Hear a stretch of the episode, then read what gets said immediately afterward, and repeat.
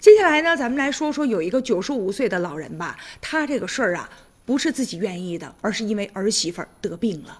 但是老人照顾儿媳，一照顾啊就是二十八年呢。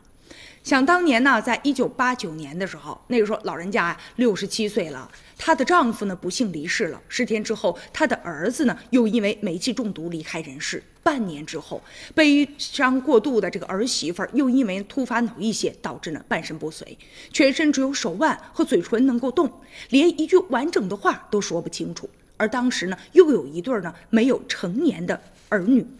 六十七岁的孙银聪老人家就这样背起了家庭的重担，一边照顾自己的孙子孙女，一边呢又要照顾瘫痪在床上的儿媳妇儿。但是这么多年一直是无怨无悔。早晨起床的时候就帮助这儿媳妇儿啊梳头发，帮她呀洗洗脸，还要推她出去啊晒太阳。在吃饭上从来没有让儿媳妇儿受过委屈，天天呢变着花样的给她来做可口的饭菜。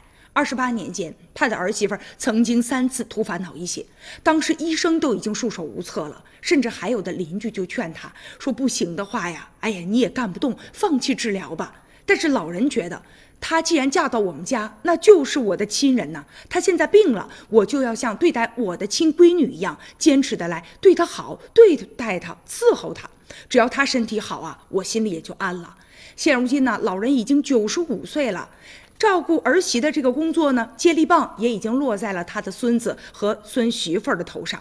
别说，这是由于啊，老人做了一个很好的榜样，所以现在孙子和孙媳妇儿也是特别的孝顺自己的母亲。而老人的善行呢，也得到了更多人的点赞，他也赢得了大家的尊重啊。